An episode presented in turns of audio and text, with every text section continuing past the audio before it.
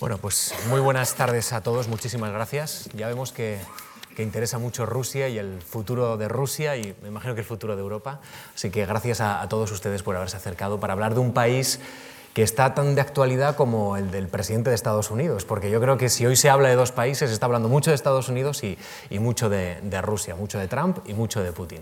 Antonio San José, ¿qué tal? Muy buenas. Muy buenas, ¿qué tal? Primera sesión de Agustín Palpitante del año 2017. Bienvenidos y vamos a aprender en los próximos minutos de Rusia, de Europa y también de su relación, sin duda, tanto ahora mismo sorprendente con Estados Unidos. Estrenamos la agenda palpitante de este año, que si, el 2017 dicen que es el de la incertidumbre, mm, habrá que esperar unos meses para saber exactamente cuál es el adjetivo que le ponemos a este 2017. Bueno, eh, tenemos a, dos importantes, dos destacados expertos que nos van a ayudar a comprender hoy de qué estamos hablando mm, cuando eh, hablamos de, de Rusia. Nos acompaña Mira Milosevic. Muy buenas tardes, Mira. ¿Qué Hola, buenas tardes. Que es licenciada en Sociología y Ciencias eh, Políticas por la Universidad de Belgrado. En el año 92 emigró a Hamburgo, Alemania. Desde el año 96 vive en Madrid, donde obtuvo un doctorado en estudios europeos por la Universidad Complutense de Madrid. Es investigadora senior eh, asociada del Real Instituto Elcano para las áreas de Rusia, Europa del Este y los Balcanes y, dentro de muy poquito publica un libro eh, sobre la Revolución Rusa. Estamos a punto de conmemorar 100 años, el primer centenario de la, de la Revolución de 1917. El libro se va a llamar Breve Historia de la Revolución Rusa. Así que nada, encantado. Mira. Y también nos acompaña eh, Nicolás de Pedro, que es investigador principal del Barcelona Center for International Affairs, el CIDOC más conocido, donde es responsable del espacio postsoviético, Rusia, Ucrania y, Asia Central. E India es miembro del grupo de expertos Unión Europea-Rusia, impulsado por el Instituto de Estudios de Seguridad de la Unión Europea y el Consejo de Asuntos Internacionales de, Rusia. También ha formado parte de varias misiones de observación de la OSCE y ha publicado varios, varios ensayos, varios, varias publicaciones. Bueno, la Fundación Juan Marc eh, nos invita a reflexionar sobre Rusia y yo voy a... Eh, voy a coger exactamente el título, eh, la invitación, hacia dónde va Rusia. Mira, eh, nos tenemos que preocupar del rumbo de Rusia en los próximos meses, en los próximos años? Bueno, yo creo que para responder a la pregunta hacia dónde va Rusia, creo que es fundamental saber de dónde viene. Y muy brevemente, eh, creo en este sentido que es importante eh, decir que después del colapso general del comunismo, eh, en los años 90 teníamos una idea de que Rusia se va a incorporar en las instituciones internacionales y que va a emprender una transición, democrática y que se va a, en fin, incorporar y colaborar con un orden eh, mundial liberal. Eh, estas expectativas no se han cumplido y por lo tanto tanto Rusia como, como la comunidad internacional, como el mundo liberal, están decepcionados con Rusia. Y creo que esto es muy, eh, muy importante de subrayar, el punto de partida, este punto de partida que había fallado en la transición hacia la democracia desde el comunismo, eh, su punto de partida no es solo este, este fracaso, sino eh, también, digamos, una política revisionista hacia el occidente. Esta política revisionista, yo la veo, pues, eh, la política revisionista hacia eh, los eh, países, antiguas repúblicas de la Unión Soviética, revisionismo en el concepto de entender Rusia y a los rusos y por último, aunque no en último lugar, revisionismo hacia el orden liberal. El profesor de Pedro. Sí, comparto en líneas generales lo que apunta a Mira. claramente lo que ha habido es, eh, eh, se ha acabado, ha quebrado este paradigma de la idea de que Rusia está haciendo una transición hacia la democracia. Esto claramente ha quedado superado. Y hacia dónde va desde la perspectiva interna es una, es una gran incógnita. Porque por un lado tenemos el, el régimen de Putin se ha reinventado desde 2011, primavera de 2012 entonces, si en las primeras décadas, los primeros 10 años, 12 años del, siglo XXI, lo que proponía era una propuesta de normalidad y estabilidad a la sociedad rusa, desde entonces lo que propone es exactamente lo contrario, es excepcionalidad y grandeza nacional, que esto tiene que ver también con lo que apunta Mira de una agenda eh, agresiva hacia los vecinos, una mayor agresividad con todos sus vecinos, una mayor agresividad también en la relación con la Unión Europea, mayor dureza, y la gran incógnita es cuánto tiempo es sostenible, porque lo que tenemos es que ha quedado congelado, abandonado, de momento sin fecha, la idea de la modernización de Rusia, que es la gran ah, cuestión pendiente, estas reformas estructurales que modernicen Rusia, su economía y su sociedad. Entonces, la gran incógnita es cuánto tiempo es sostenible un régimen que es muy popular en la medida que eh, ofrece este relato de grandeza y orgullo eh, pseudo-imperial en un contexto de deterioro creciente de las condiciones de vida y de la economía. Y esta es una incógnita para la que no, no tenemos una, una, respuesta, es difícil hacer un vaticinio. Nos preguntamos eh, hacia dónde va Rusia en el tablero internacional y hay mucha gente que está en este momento sorprendida, expertos también internacionales, acerca del protagonismo que ha obtenido Rusia en las recientes elecciones presidenciales de los Estados Unidos de América.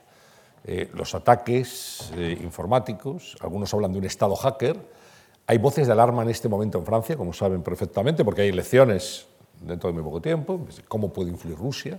Yo les pregunto, ¿cómo ha influido Rusia en las elecciones, de verdad, en las elecciones norteamericanas, qué papel ha tenido y cómo puede explicarse, no sé si el ataque a Hillary Clinton o el apoyo a Donald Trump, porque más bien es lo segundo lo que nos sorprende, que un personaje como Donald Trump pueda ser apoyado por Nicolás Putin y por el régimen de Rusia. Profesor de Pedro.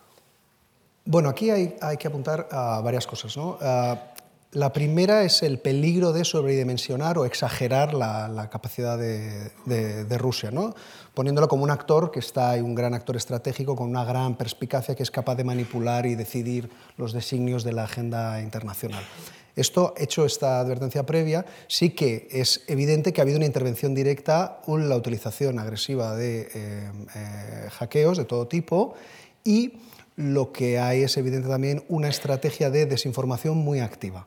Ah, la desinformación no, es exactamente propaganda, esto es importante clarificarlo. Propaganda es tratar de hablar bien de uno mismo, vender, tratar de vender las bondades de un régimen o de una determinada política, unos determinados eh, logros. La desinformación es información deliberadamente eh, que, puede ser falsa, que tiene un objetivo eh, claro que es erosionar la credibilidad de otros. Y esto ha sido, ah, es decir, utilizar la información como un arma. Y esto sí ha sido muy evidente en los últimos eh, meses, en los últimos ya eh, años incluso.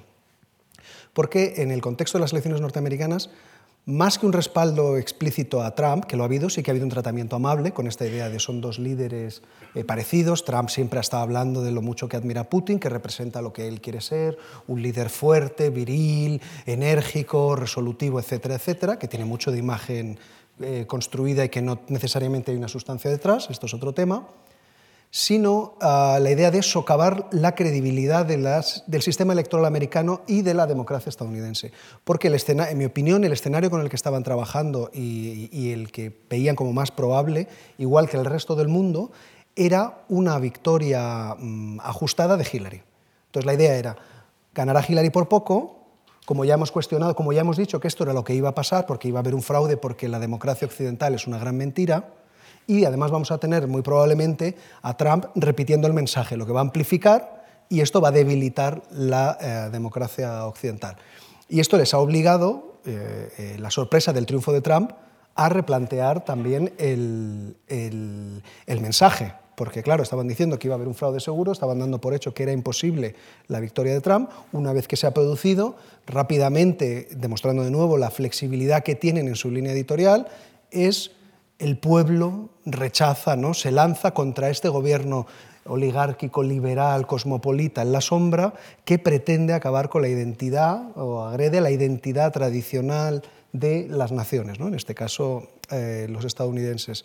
Y ahora lo que hay es un momento de incertidumbre, al menos para los que no estamos en la cocina del Kremlin o de la Casa Blanca, bueno, de la Trump Tower, ¿no? en este momento, de qué va a pasar. ¿no? De y los rusos están a la expectativa para ver ¿eh? si realmente Trump puede eh, eh, sustanciar todas estas digamos, promesas en un mensaje que ha sido bastante consistente y hoy mismo en la entrevista que se ha hecho pública también ha insistido en esta idea de tener un nuevo acuerdo con Rusia y forjar una alianza que todavía hay muchos elementos para, para que esto no pase, o sea que todavía quedan muchos caminos, aunque puede darse, desde luego los medios rusos están dando por hecho ya que va a haber una reunión rápida entre Trump y Putin. Y este escenario, si se produce de una reunión rápida entre los dos, digamos, para repartir juego, es, si el escenario ya es malo para la Unión Europea, este sería el peor, además, que hubiera una reunión rápida entre ellos dos, eh, digamos, ignorando en parte a la, a la Unión Europea, que es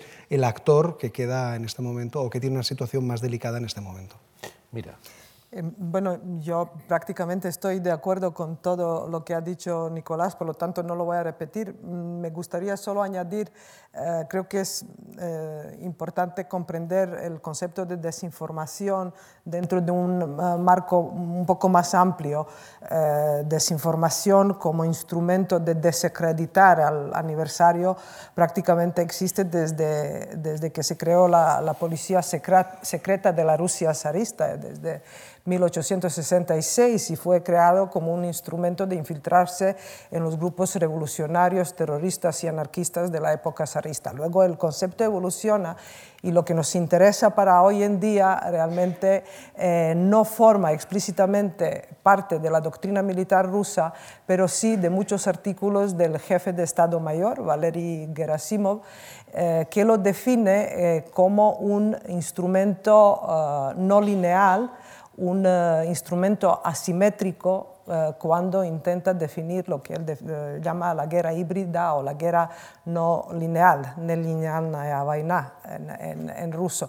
Por lo tanto, como dice Gerasimov, a la diferencia de la guerra convencional, que donde, donde, se libera batalla en el espacio de tierra, mar y aire, las nuevas guerras, las guerras híbridas, tienen esta cuarta dimensión que es la guerra de información.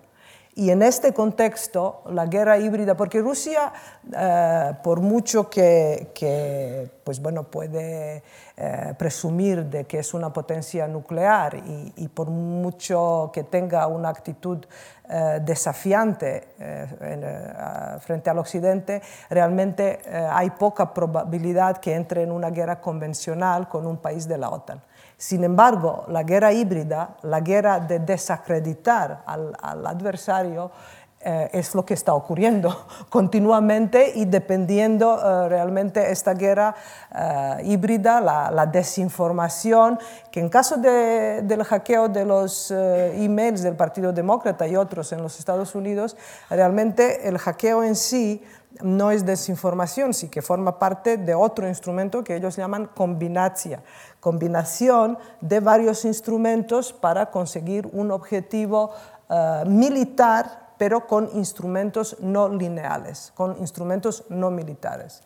Eh, por lo tanto, eh, la, desinformación es realmente es fácil de reconocerla pero es muy difícil de identificarla y sobre todo de averiguar hasta qué punto algún que otro mensaje puede ser cierto. Además, ellos juegan, juegan con ello. Y una observación solo más, eh, yo creo que nadie creía que Donald Trump iba a, ver, eh, iba a ser el, eh, primero el candidato y luego que va a ganar las elecciones de los Estados Unidos. Y este es el punto común entre Hillary Clinton y Vladimir Putin. Quiero decir que misma Hillary Clinton quería que Donald Trump sea el, el eh, candidato del Partido Republicano porque era el adversario aparentemente más fácil de ganar, como, como este tipo que ha salido de un reality show va a ganar eh, elecciones de los estados presidenciales de los Estados Unidos. Quiero decir que allí eh, se ha se han equivocado muchos, incluidos los norteamericanos y, obviamente el, Kremlin. Hmm. Estamos mirando eh, las consecuencias internacionales del mandato de Putin, Putin que todo el mundo da por hecho que se va a presentar a un segundo mandato en el 18, ¿no? Eh, que sería el cuarto. Eh, yo les quiero preguntar dónde reside el éxito de Vladimir Putin, si las condiciones de vida, como mantiene Nicolás, eh, se están deteriorando, la crisis económica está afectando, ¿cómo es posible que ese presidente tenga un, porcentaje de popularidad cercano al 70% y en críticas de asociaciones civiles de que hay pues, un menoscabo de las libertades, de que hay un autoritarismo creciente, de que hay una caída también de, los índices de democracia? ¿Dónde está el éxito de Putin? ¿En qué reside? Eh, bueno, primero yo creo en el fallo del proceso de la transición de la democracia en los años 90, que acabó en una corrupción generalizada, en una red eh, muy, muy corrupta de, los oligarcas y eh, que Vladimir Putin vino como, como salvador de los rusos y como una persona que va a poner orden. Es lo que los rusos siempre en las encuestas de opinión pública prefieren orden que la libertad y la entonces, eh, una parte de éxito está en ello. Segundo, eh, el éxito de Putin coincidió con un cierto éxito económico que se debió a la devaluación del rublo en 1998 y la subida de los precios de petróleo, que no tiene nada que ver con la, ninguna de las dos tienen que ver con la gestión de Putin, pero él se apuntó a esto como propia victoria y como una, una manera de mejorar la, la economía, eh, economía eh, rusa.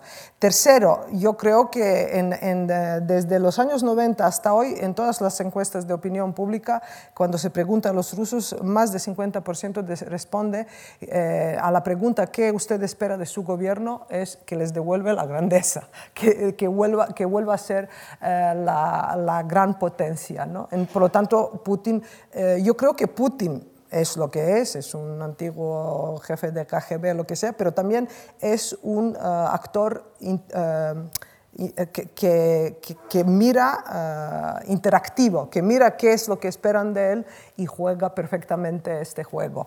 Y quizás uh, un elemento que no, no, puedo nombrar todos, pero uno que, que, me parece muy importante, obviamente, que sobre todo después de 2011, después de las grandes manifestaciones por el supuesto fraude electoral, Putin ha creado un marco legal para su régimen autoritario absolutamente, eh, pues bueno, mm, poniendo una ley de, partidos políticos que, es, eh, que limita muchísimo la competitividad política entre los partidos, una ley de, mm, llamada ley de traición, acusando a todos que, que colaboran con, eh, con, instituciones extranjeras como posibles traidores, ha, creado ha fortalecido muchísimo el papel de los silovki, de, de, los, de las instituciones que usan La fuerza, como Ministerio de Interior, como Policía, como la Guardia Nacional, creada en abril del año pasado. Por lo tanto, es un régimen que, eh, que busca los blancos que pueden amenazar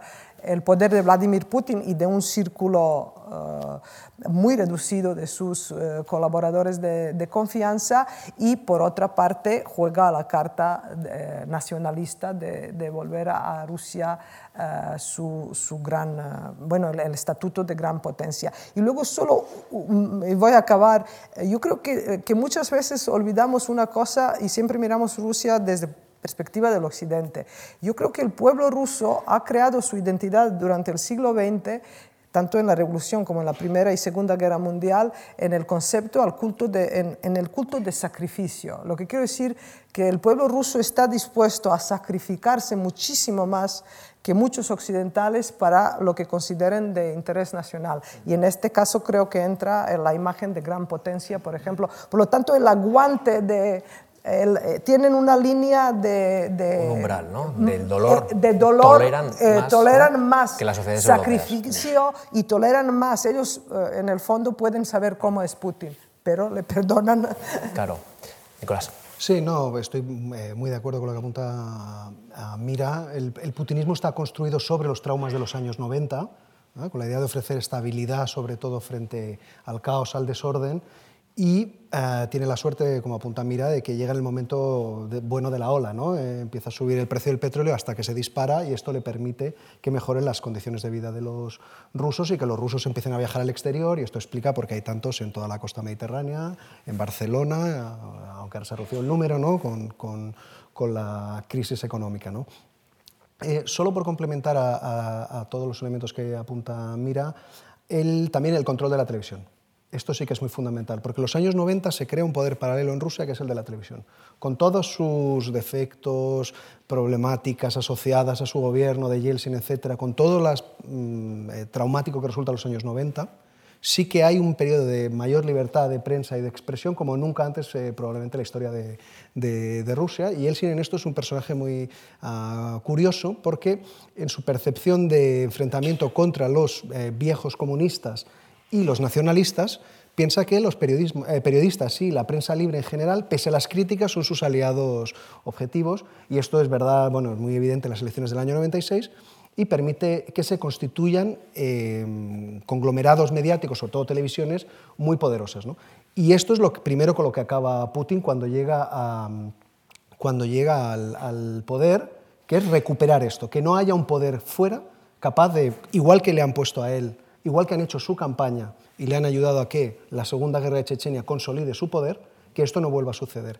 Y entonces, claro, eh, con un control absoluto de todos los medios de comunicación, de todas las televisiones. ¿ah? Por eso no es casualidad que donde han surgido las pequeñas oasis de crítica sea en Internet con los blogs, y el caso de Navalny es el más conocido. Ahí donde no han podido ejercer un control tan estricto, o van ejerciendo, porque efectivamente hay un régimen de restricción de libertades eh, muy, muy severo, pues es donde surge esta crítica. Lo que es eh, también muy relevante y es lo que, en lo que Putin ha tenido también una gran habilidad a partir del 2011, es cuando se producen estas manifestaciones, que tienen que ver también en por qué hay esa animadversión personal con el caso de Hillary, porque desde su perspectiva, desde la perspectiva del Kremlin, lo que hay es un complot gestionado desde Occidente que tiene en última instancia el único objetivo de destruir, usurpar el poder en Rusia y destruir Rusia. Esta idea está muy establecida. Entonces, para ellos es las revoluciones de colores que empezaron en el año 2000 en Serbia, 2003 Georgia, 2004 la Revolución Naranja en Ucrania, 2005 Kirguistán, para ellos tienen una continuación en la primavera árabe, que es parte de lo mismo. En ningún caso es eh, una revuelta genuinamente popular, son mm, golpes de Estado posmodernos instigados utilizando nuevos tipos de herramientas, las redes sociales, etc.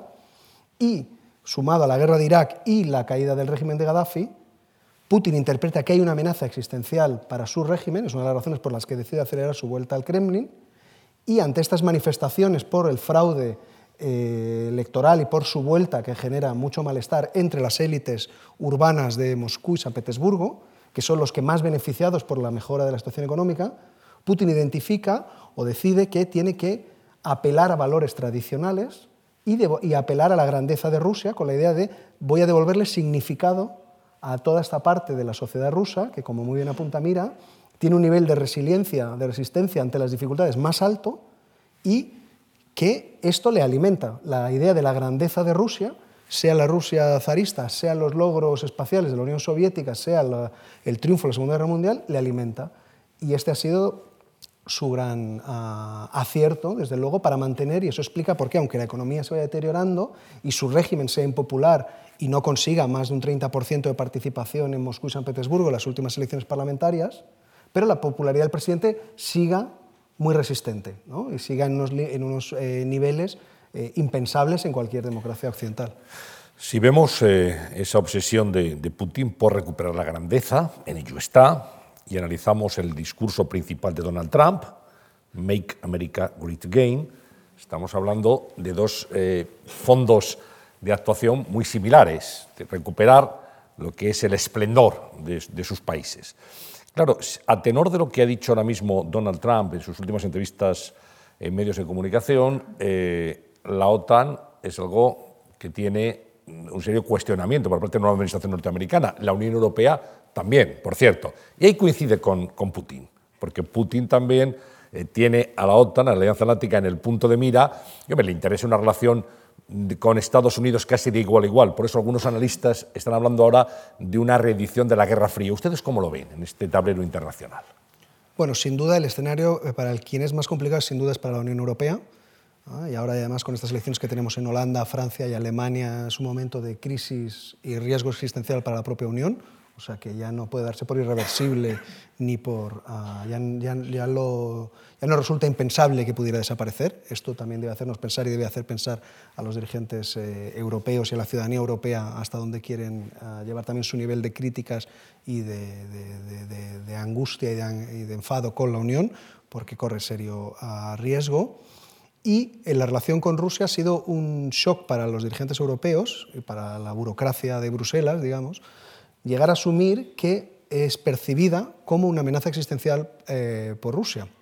Y esto lo que ha determinado es que, porque digamos, desde la Unión Europea, eh, con Alemania como motor, ha hecho propia la idea de, que, acuñó Gorbachev de la Casa Común Europea, y entonces el paradigma ha sido, bueno, Rusia está en una transición que va renqueante, pero se va, nosotros, la Unión Europea, progresivamente le vamos a ayudar hoy los Estados europeos a modernizarse, y finalmente, aunque no será un miembro, pero se habrá transformado lo suficiente, será lo suficientemente parecida a nosotros como para que haya una armonía, ¿no? y esta es la idea de Alemania, iremos eliminando las fronteras entre todos los países europeos, quizás excluyendo a, Rusia, y el comercio será el elemento fundamental con el que nos relacionaremos.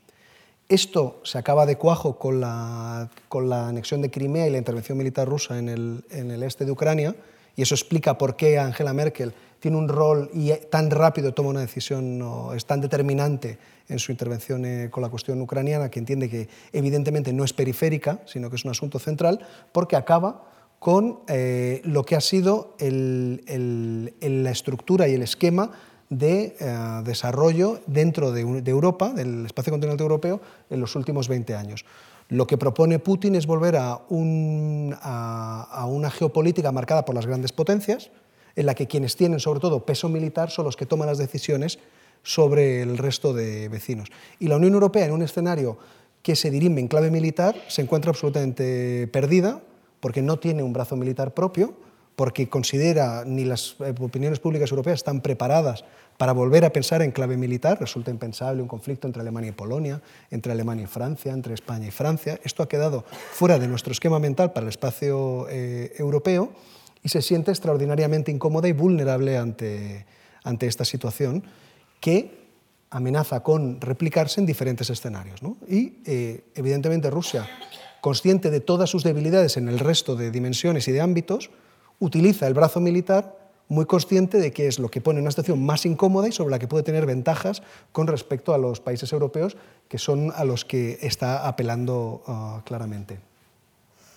Em, bueno, yo creo que si Donald Trump mm, cumple todas sus promesas y amenazas que dijo durante la campaña electoral, que podemos resumir, eh, muy, resumir mucho, eh, que pretende aislar económica y estratégicamente a los Estados Unidos, entonces sí que el próximo presidente, el número 46 de los Estados Unidos, podría adoptar el lema ah, Make eh, America Great Again. Quiero decir, eh, si Donald Trump cumple sus promesas electorales, esto significaría la deconstrucción del mundo liberal que los Estados Unidos habían ido construyendo desde el final de la Segunda Guerra Mundial, empezando por Truman. Eh, la, creación de una, estructura de las eh, instituciones internacionales que eh, defienden un orden liberal a través de los instrumentos del derecho internacional y no a través de las políticas de geopolítica de las grandes potencias que ha mencionado Nicolás. Entonces, si, si Donald Trump deconstruye estas instituciones, entonces sí que nos podemos quedar con la política de grandes potencias y volver a la, a la geopolítica ah, pura. Cuando Rusia invadió eh, Ucrania, eh, Angela Merkel dijo, pero si esto es propio de, de las políticas del siglo XIX, este eh, hombre está afuera de la realidad. Pues es cierto lo que ella dijo, sin embargo, también lo es que aunque Rusia no es eh, superpotencia como fue durante la Guerra Fría, es una, todavía una potencia suficientemente eh, fuerte como para eh, desestabilizar el orden mundial, aunque no es el único elemento de, desestabilización de este orden. Eh, por lo tanto, pues, ha, tenido esta fuerza y lo ha demostrado tanto, sobre todo en Georgia y en Ucrania, en Georgia en 2008 y en Ucrania en 2014, pero también en Oriente Medio y en la intervención, eh, intervención de Siria. Entonces, eh, creo que Rusia vuelve como una potencia revisionista y la gran cuestión ahora es qué tipo de política y actitud adoptará Donald Trump. Si él eh, va y hasta historiadores como Neil Ferguson, uno de los mejores, que ha escrito recientemente la biografía de Henry Kissinger, ha hecho pues una uh, historia virtual hipotética, qué sería si Donald Trump adopta el punto de vista realista y la política de Henry Kissinger, uh, clarísimamente, pues bueno, describiendo un escenario de la vuelta de, geopolítica. Yo creo que el, el, test de, de los Estados Unidos y su papel en Europa y todo lo que dijo Nicolás será la cuestión ucraniana. Si, Trump va a sacrificar Ucrania, uh, reconocer la anexión de Crimea y dejar de ayudar uh, y apoyar la, la, defensa de Ucrania uh, frente a los rebeldes prorrusos, pues esto será, digamos, una nueva división de Europa uh, en zonas de influencia y en términos de, de antiguas grandes potencias y de geopolítica. Hmm. Eh, hemos repasado dos frentes de, choque o de tensión con Occidente, que es los ciberataques y, y todo lo que tiene que ver con, con, la anexión ilegal de Crimea. Queda un no tercero, que lo ha mencionado Mira hace un momento, que es la guerra de Siria, donde eh, en estos momentos parece que Moscú está más interesado en, en darle alas a Bashar al-Assad que, que, que, en colaborar con, en fin, con Occidente, ¿no? en poner fin a la guerra. Yo les quiero preguntar qué se puede esperar en los próximos meses, de, después de que Alepo ha terminado como ha terminado, eh, de la presencia de, de Rusia en, en Siria y, y qué crédito dan a una idea que ha circulado por algunas cancillerías europeas eh, en los últimos meses de que, en cierta forma, eh, Rusia no está interesada en, terminar con esta oleada intensísima de, de, refugiados porque es un elemento que está debilitando a sí mismo el proyecto europeo, como se está viendo con, en cada elección aproximadamente los problemas que está teniendo bueno, pues Francia y especialmente Alemania ¿no? para gestionar este, esta oleada de, de inmigrantes, los refugiados. Nicolás. Bueno, con respecto a Siria, aquí es de nuevo un ejemplo de cómo en ocasiones la falta eh, de un pensamiento estratégico fuerte europeo lleva a cometer muchos errores de apreciación. ¿no? O sea, cuando empezó la intervención rusa en Siria, hubo una buena parte de los dirigentes europeos y parte de las opiniones públicas que saludaban, en principio, como la intervención de Rusia, como, bueno, por lo menos alguien hace algo, ¿no? porque es un escenario en el que nadie quería intervenir, porque es un escenario complejo en el que ninguna de las soluciones son particularmente atractivas y eh, se saludaba. Pero la agenda de Rusia no coincide en absoluto con la agenda de los Estados europeos en, eh, en Siria, y esto tiene que ver precisamente con el flujo de los refugiados. La cuestión que ha generado más preocupación o que ha hecho que Siria estuviera en un lugar destacado de la, agenda europea era fundamentalmente la, crisis de refugiados, cómo tratar de contenerla. En ese contexto, la idea es, bueno, si los, los organismos internacionales, los actores humanitarios sobre el terreno, y los propios refugiados, cuando se hacen encuestas, nos dicen que en un porcentaje muy significativo de lo que están huyendo es de los bombardeos del régimen de Bashar al-Assad, parece lógico suponer que Bashar al-Assad es una parte del problema y no de la solución. Cuando Rusia entra en Siria, su, su, sus dos objetivos fundamentales son, por un lado, garantizar la supervivencia de Assad hasta que se produzca una eventual mesa de negociación diplomática, ya veremos si para mantenerlo en el poder o no, pero que desde luego forme parte de la discusión diplomática, y forzar su, uh, la aceptación de Rusia como un actor indispensable en el juego diplomático de la primera liga, digamos. O sea, que no se puede excluir eh, a Rusia. En ningún caso la cuestión de los refugiados entra dentro de su planteamiento, sino incluso como una ventaja, lo cual no quiere decir que los provoquen necesariamente eh, a propósito, pero sí que por un lado no tienen, no tienen presión pública de su, de su ciudadanía, no existe esta presión. Y por otro lado, toda esta crisis, toda la presión que se pone en el lado europeo, facilita que los europeos sean más, estén más abiertos a escuchar y tratar de buscar cualquier negociación y solución rápida que proponga, que proponga Moscú. Lo más sorprendente quizás de la entrevista que ha salido hoy de Donald Trump, o lo que más me ha llamado la atención, es que haya dicho que la intervención de Rusia en Siria mal. ¿no? Es digamos, de las pocas cosas que ha dicho. Esto que ha hecho Rusia en Siria es mal, ¿no? está mal. Y es, curioso porque era precisamente aquello que durante la campaña sí que ha insistido mucho en tenemos que ser aliados. Porque eh, Rusia de momento, pese a que los medios de comunicación rusos han insistido, ¿no? cada día hemos visto, ¿no? Rusia destruye al Estado Islámico. Bueno, pues el Estado Islámico, cuando los rusos salieron en Palmira, han recuperado Palmira de nuevo el Estado Islámico, porque no era, su objetivo prioritario no era luchar contra el autodenominado Estado Islámico. Si Trump tampoco va en esa línea, sigue estando muy poco claro, porque es muy evidente que quiere Rusia ¿no? en, en diferentes escenarios, Ucrania, Europa, Siria. Pero ¿qué puede ofrecer? Todavía, eh, al menos para mí, es una incógnita y no encuentro aún elementos claros. ¿Qué puede ofrecer como aliado, quiere decir? Como aliado en una negociación todavía tengo mucha incertidumbre de qué es eso tan importante que piensa Trump, ¿no? que Trump el otro día puso un tuit, nos está ayudando. Bueno, ¿en qué? ¿Y qué es tan importante? ¿no? Mira. Em, bueno, yo creo que eh, a, los dos elementos de la intervención eh, rusa en Siria yo añadiría uno tercero, que es el oportunismo. Quiero decir, la fatiga política, económica y militar de los Estados Unidos en el Oriente Próximo, en Irak, en Afganistán y la retirada de los Estados Unidos gradual y sobre todo la, eh, cuando la promesa del presidente Obama de que si Assad usa las armas químicas, eh, esta será la línea roja y por lo tanto los Estados Unidos van a intervenir, se convirtió en la línea rosa eh, en el momento cuando él eh, eh, junto, también es cierto que, que Reino Unido el, eh, había votado en contra de la intervención, por lo tanto los Estados Unidos no tenían un aliado para intervenir, pero quiero decir que se ha creado un vacío del poder que Rusia supo aprovechar y que se lanzó a ello eh, obviamente mm, a, proteger su cliente principal y su única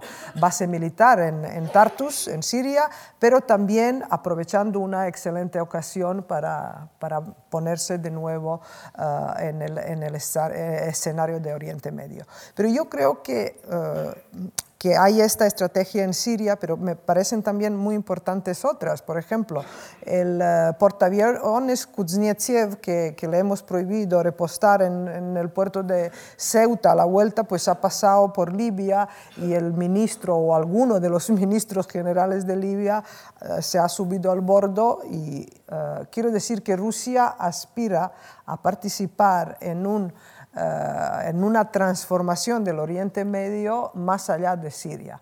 Esto demuestran sus acuerdos militares con Egipto, Jordania, Arabia Saudí en materia de, eh, de, la industria nuclear civil, supuestamente, pero siempre allí hay un riesgo de, de obstruir la, la, no proliferación de las armas nucleares. Y eh, quiero decir que Rusia no es tan fuerte, sino que juega ah, con lo que suele decirse con, con ah, cartas mucho más débiles, una partida arriesgándose y a, una influencia, pero que hay un vacío del poder y una crisis sobre todo del poder ah, autoritario de los, países, de los países de la zona. Yo creo que la, eh, que la caída de Alepo no significa final de la guerra. Eh, también creo que independientemente de que sea el resultado final de la guerra de Siria, si haya una mm, partición de Siria, si Assad se va a quedar o no se va a quedar, independientemente de todas estas posibilidades, yo creo lo que afecta a Europa, que son dos problemas fundamentales, los refugiados y el terrorismo, realmente no se van a solucionar con ello sino que Europa, independientemente de Rusia y del, del acuerdo final de Siria, tiene que solucionar estos dos problemas uh, por su cuenta. Dentro de, de, Europa y de la Unión Europea está España. Justamente en estos días estamos eh, eh, celebrando el restablecimiento hace 40 años de relaciones diplomáticas entre España y Rusia, justamente en este, creo que fue en enero. 9, 9 de febrero. 9, o sea que estamos justo en, en este tiempo. Quiero preguntarles por España. Eh, no sé si estamos en la Unión Europea, estamos en el continente, pero ¿cómo son esas relaciones? ¿Cómo nos ven?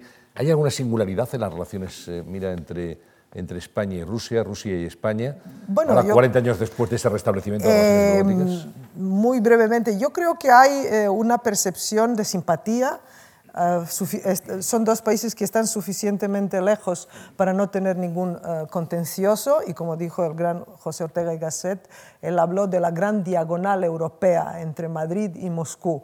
Eh, creo que hay una cierta afinidad eh, aparentemente inexplicable, pero si miramos un poco historia, hay, ciertas semejanzas, eh, tanto Principado de Moscovia en el siglo XIII-XIV como España, empezando por Castilla, se han forjado en una identidad religiosa en una identidad al frente de, de, los musulmanes, los rusos frente a la invasión mongola desde 1237 a 1480, 80, los españoles frente al andaluz, a, los árabes, hay una semejante actitud hacia la expulsión de los judíos, un antisemitismo, una uh, y sobre todo yo creo que hay un punto común que ambos países eh, tienen una percepción de identidad propia en eh, relación con Europa problemática.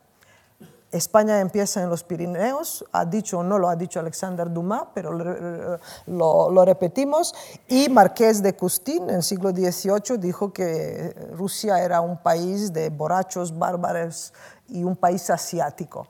España ha solucionado su problema identitario con Europa, porque Europa es España es problema, Europa es solución, como diría Ortega, forma parte de la Unión Europea, y Rusia, sin embargo, no lo ha hecho. Y este es el punto, digamos, no y además creo que todo lo que ha ocurrido eh, realmente se aleja definitivamente por un largo tiempo eh, de Europa.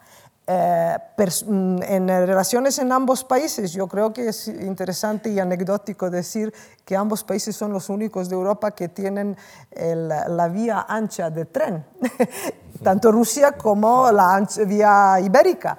Los españoles lo han, eh, lo han solucionado con un cambio automático cuando el tren pasa y han intentado esto ahora, el, el eh, pasado diciembre en Moscú se ha inaugurado un tren de alta velocidad Moscú-Berlín con la tecnología española de Talgo y que las vías anchas de Rusia eh, se, van, se, pueden, poder, eh, se pueden cambiar automáticamente. Uso esto como una metáfora.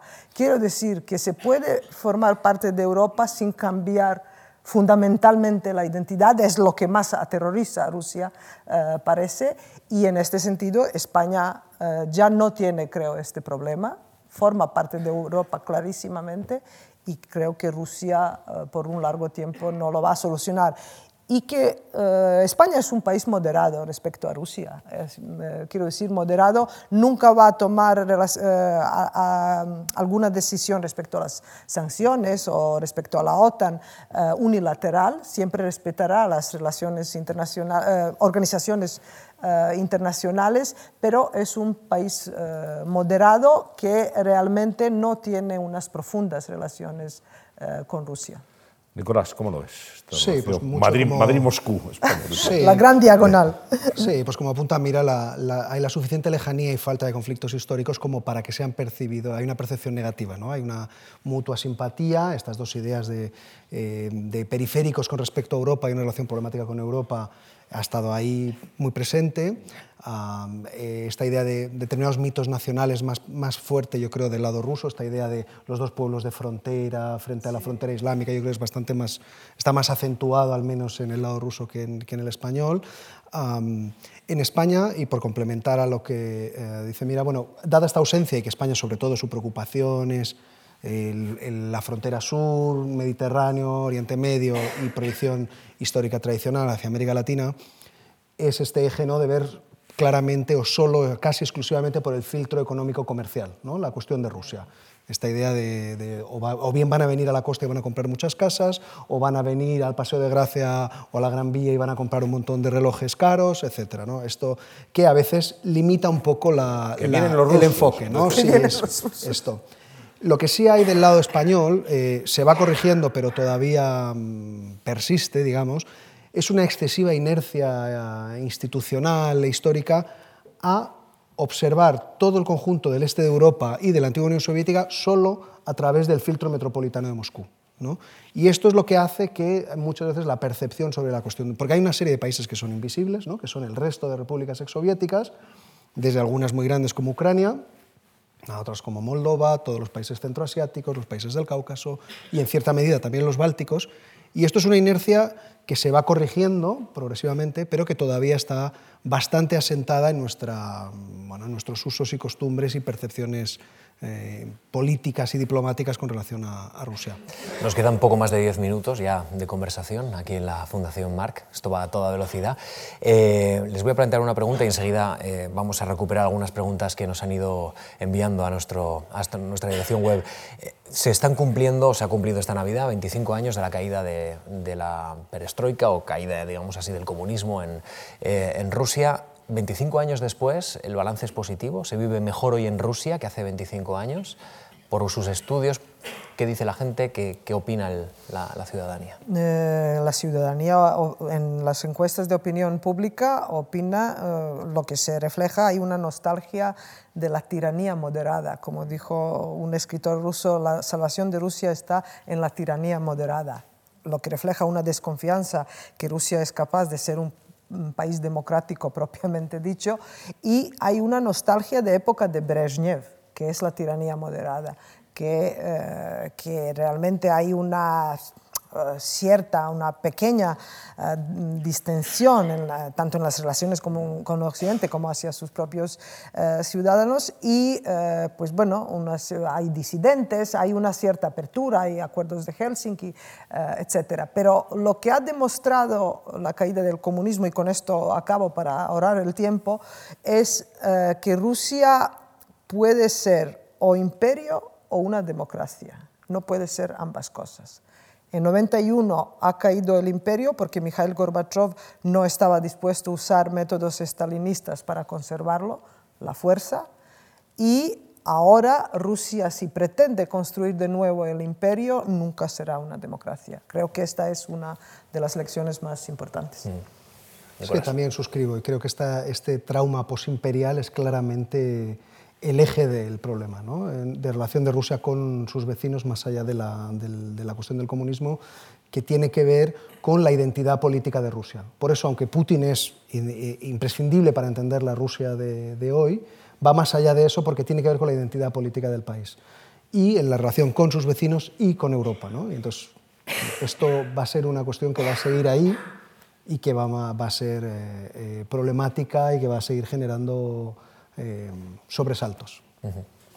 Antonio, vamos a leer alguno de los vamos mensajes. con algunas preguntas, algunas, curiosidades de eh, las personas que han dejado esas preguntas en nuestra página web, en nuestra dirección de internet.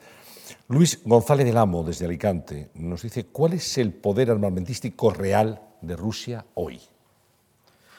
Bueno, aparte de la capacidad nuclear, es decir, capacidad para, destruir el planeta, igual que Estados Unidos, esto sigue siendo un elemento estratégico de primer nivel, tiene una capacidad eh, importante, están invirtiendo, invierte una parte importante de su PIB, eh, más del 5%, en mejorar las capacidades de defensa. Hay un plan muy ambicioso del gobierno para mejorar su, eh, modernizar todo su ejército, pero además del presupuesto, que es muy elevado, y, más alto, desde luego, proporcionalmente que el resto de países europeos, hay un factor que hay que considerar y que se suele obviar, que es la voluntad política de utilizar la herramienta del instrumento militar, que esto es muy alta. Esto es una gran diferencia con respecto a todos los estados europeos, porque aunque gasten más, en algunos casos, en determinadas capacidades, ningún gobierno europeo está por la labor, ni ninguna opinión pública está por la labor de, de emplear el instrumento militar, y esto es un factor crucial.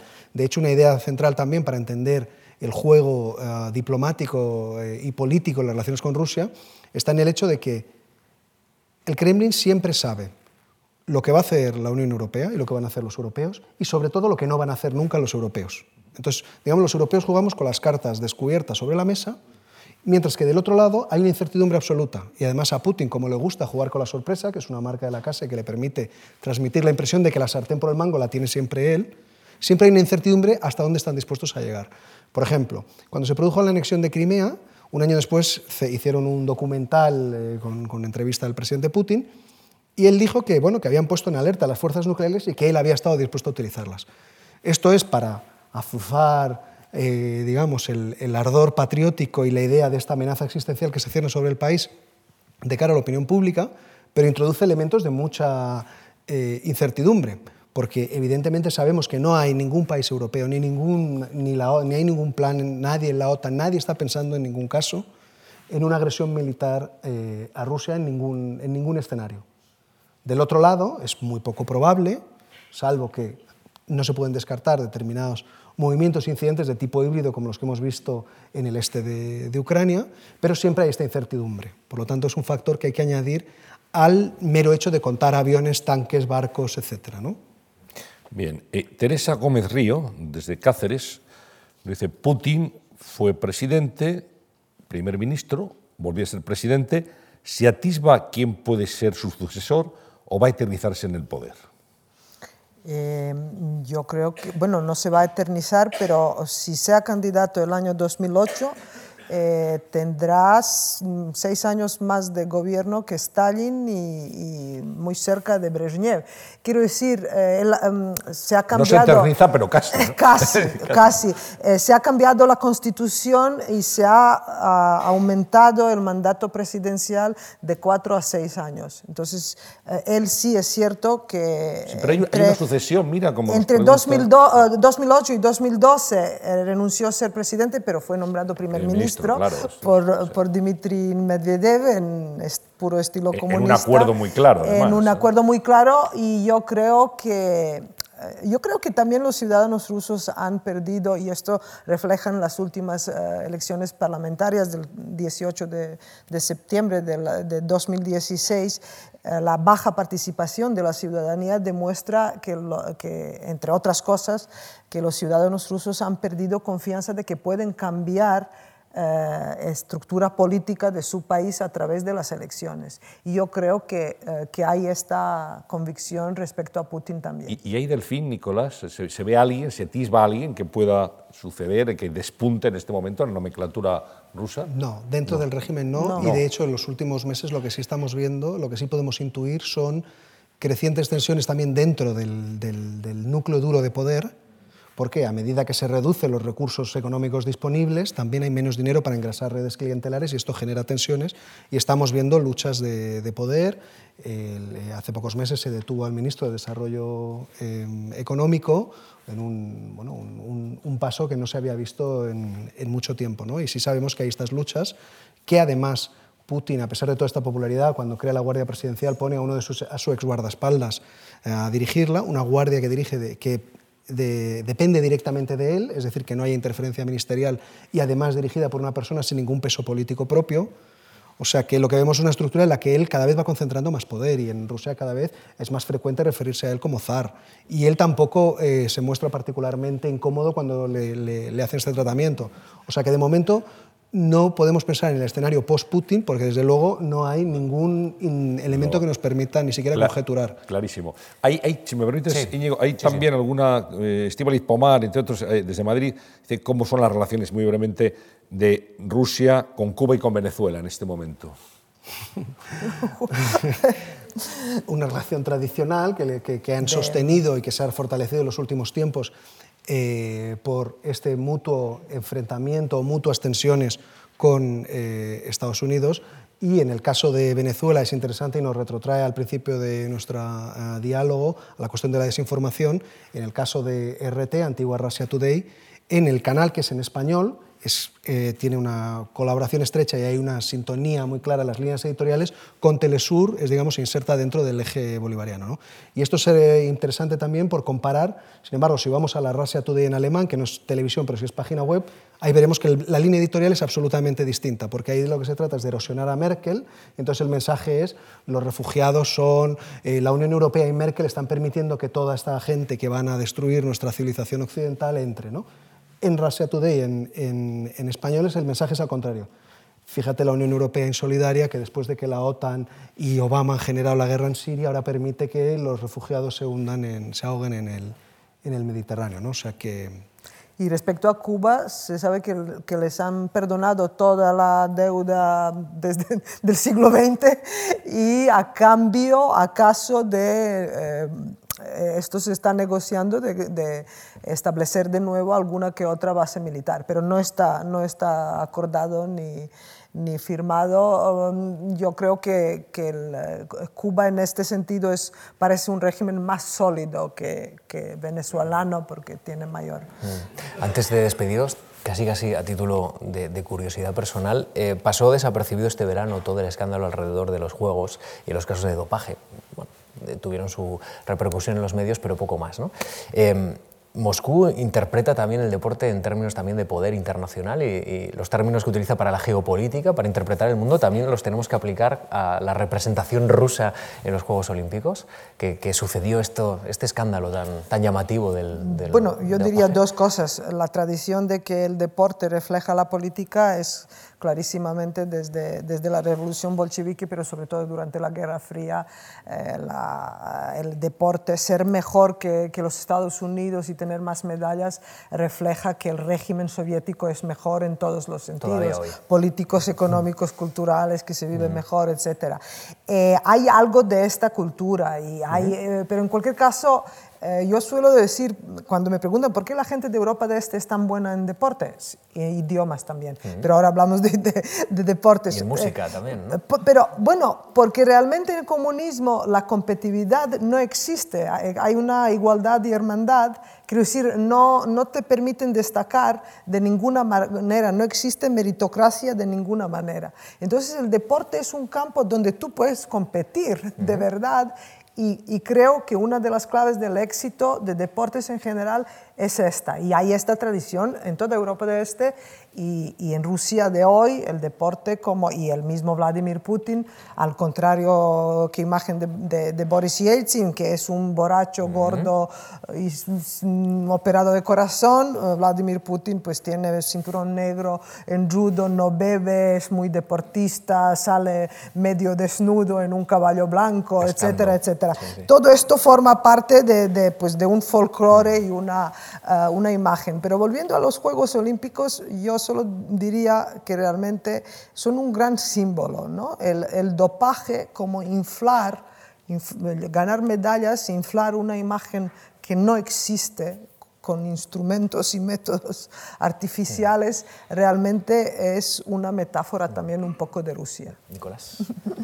Sí, y bueno, muy rápidamente, los Juegos de Sochi son, fueron un empeño personal del propio Putin. Sí y están completamente asociados a su figura y yo creo que además fueron un perfecto reflejo, un reflejo muy fidedigno de lo que es el putinismo, ¿no? lo que tiene que ver tanto con el dopaje, como los escándalos de corrupción, como el tratamiento de las poblaciones adyacentes a la hora de construir Sochi, o sea que sí.